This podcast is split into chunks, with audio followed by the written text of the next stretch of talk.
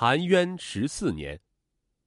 一九八九年四月七日下午，天津小站附近的一条河沟里，有人在捕鱼时，在河沟边一个废弃的涵洞里发现了一具尸骨。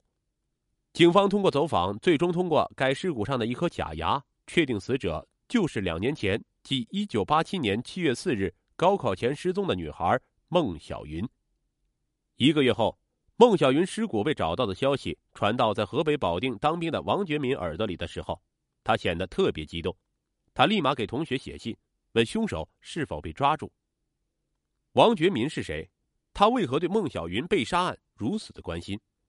因为他是孟小云的同桌，孟小云失踪后，他是第一个重点审查对象，也是第一重点嫌疑人。虽然在孟小云失踪以后，警方没有足够的证据证明王觉民杀人，但在没有找到真凶之前，他仍然是第一重点审查对象。王觉民没有杀人，对他来说这是他的耻辱，而这个耻辱一直伴随着他十四年。一九八七年夏天，高考即将来临。十八岁的王觉民正在做着紧张的复习工作，他酷爱足球，体育成绩非常好，梦想就是考一个体育学院。但是由于他文化课成绩不佳，因此没少下功夫。而在这个过程中，对他帮助最大的就是和他同桌了六年的孟小云。孟小云从初一就和王觉民同桌，他是学霸，成绩非常好。虽然二人在学习成绩上有差距。但孟小云却从没有因此而嫌弃过王觉民，在六年的相处中，两人的关系非常的好。当时中学离家比较远，每次下晚自习，王觉民都会主动骑车与孟小云结伴而行，每次都是安全的将他送到村口，才回自己的家。六年的时间让他们成为无话不谈的好朋友。转眼就到了高考的时间，一九八七年七月四日下午。二人又结伴同行到学校领取高考准考证。下午四时左右，领完高考准考证的二人，又一同骑车回了家。王觉民还是像以前一样，一直将孟小云送到了村口，才转身离去。在离开的时候，孟小云还专门和王觉民说了一句话，他预祝两个人都实现自己的梦想，还表示高考后再见。谁知这竟是他们一生当中最后说的一句话。次日早上七点左右。复习到很晚才睡觉的王觉民急匆匆的被哥哥叫醒，哥哥告诉他警察找他，这让王觉民一头雾水。警察找他干什么？警察的严肃问话让年轻的王觉民显得非常紧张。警察问他昨天下午与孟小云分手时候的详细情况，以及他下午四点三十分之后到今天早晨都干了些什么，是否有见证人？从警察的问话当中，他首先感觉到孟小云出事了。随即，他向警察讲了在此期间所做的事情。那天与孟小云结伴回来，吃过晚饭后，为了避免家人的打扰，他就一个人去了离家不远的一处空置房里复习功课，一直到很晚。但是因为当时就他一个人在这里，因此并没有人能证明他在这里学习。警察让他说出实情，但是他说的就是实情。最终，他被审查了一天，在没有确凿证据的情况下。警察让他在笔录上按了手印然后让他回家了。直到第二天，他才从人们的议论中知道，孟小云失踪了。七月四日那天，孟小云和王觉民从学校领完准考证回来以后，便开始在家复习。晚上七点多吃过晚饭后，孟小云的母亲便出去找村里人打麻将去了，父亲又在值班，因此就只留下孟小云一个人在家复习。七月五日凌晨一点多，他的母亲打牌回来。远远看见自己的家里有火光，他急匆匆的往家里赶。走近时，发现自家门口蹲着一个年轻小伙子，正用火点他家的竹帘子。他大喊一声，小伙子落荒而逃。由于天黑，他并没有看清那人的脸。他急匆匆进屋去看女儿，却发现女儿不见了，炕上的被子、床单正在燃烧。十八岁的孟小云就此失踪。案发以后。警方调集上百名武警战士展开拉网式的搜寻，均无果。而在审查的嫌疑人当中，王觉民是排在第一位的，原因就是他是那天与孟小云接触的最后一个人。虽然没有证据证明王觉民就是凶手，但从此以后，村里的村民和他的同学看见他时，总是向他投来另一种眼光。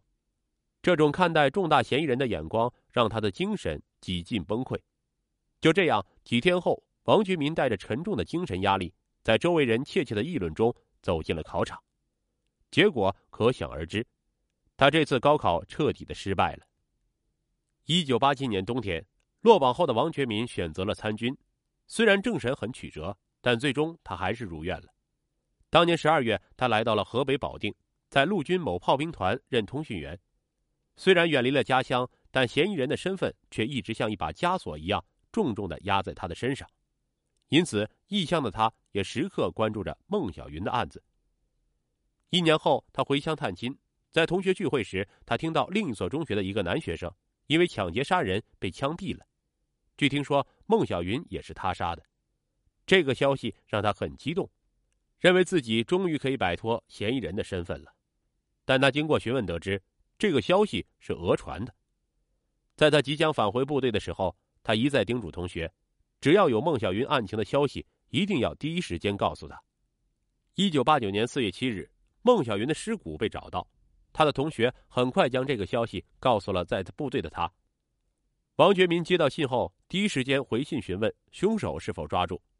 遗憾的是，凶手并没有抓住，此案也就成了无头案。王觉民的心情再次变得低落，好友孟小云冤案未破，凶手依然逍遥法外，而他自己又背负着嫌疑人的身份。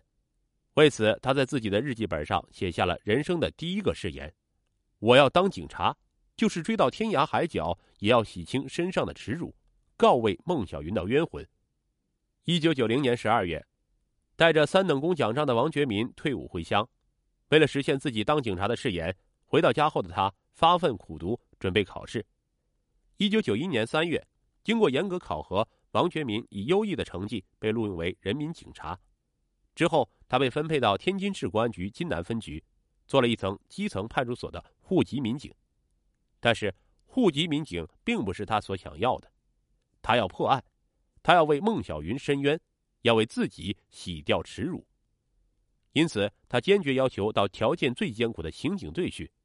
最终，他如愿了。很快，他被分配到刑警队技术组任技术员。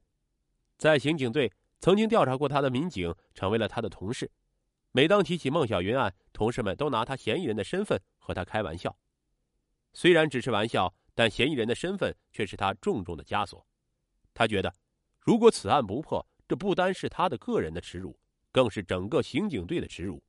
但是，随着时间的推移，大家似乎已经把孟小云案忘记了，尤其是他的那些同学们，因为他们不相信过了这么长时间，这个案子还能破。确实如此，孟小云的档案已经在档案柜里静静的躺了很长时间了，但是王觉民却没有忘。当他再次打开卷宗，看到第一重点审查对象的笔录中自己当年的笔录，以及那鲜红的指印，他的心情格外激动。一九九七年。因工作出色，王觉民被任命为刑侦支队技术队副队长。这之后，他的工作压力更重了。不管压力多大，每破获一起案件，他都会不自觉的与孟小云案挂钩。在所有的案件中，他最关注的就是孟小云居住地的案件，因为他凭着这么多年的刑警经历以及积累的经验，他始终坚信孟小云案是熟人作案，且凶手依然就在村里，只不过。当年大排查时，把凶手给漏掉了。二零零一年八月三十一日下午两点左右，小站镇四道沟村突发一起入室杀人案。此时已是技术队大队长的王全民接到报告后，立即带人赶赴现场。现场一片狼藉，死者躺在地上，柜子有撬过的痕迹。从现场遗留的足迹分析，凶手应该在二十到四十岁之间，身高在一米七左右。但经过分析认为。现场系伪造，目的是凶手想转移侦查视线，因此现场并没有多少有价值的线索。但是在勘查中不放过任何蛛丝马迹的王觉民，还是从柜子的下沿成功的提取了一个残缺不全的痕迹。令他想不到的是，就是这枚残缺不全的痕迹，不久之后将会洗刷掉他十四年的耻辱。虽然现场系伪造，这里就没有什么价值了。那么，凶手在逃跑的路上会不会有发现线索呢？很快，在警犬的帮助下，王觉民在一片倒塌的高粱地里发现了血迹。再往前搜索，王觉民看见了几百米外的孟小云所在的村庄。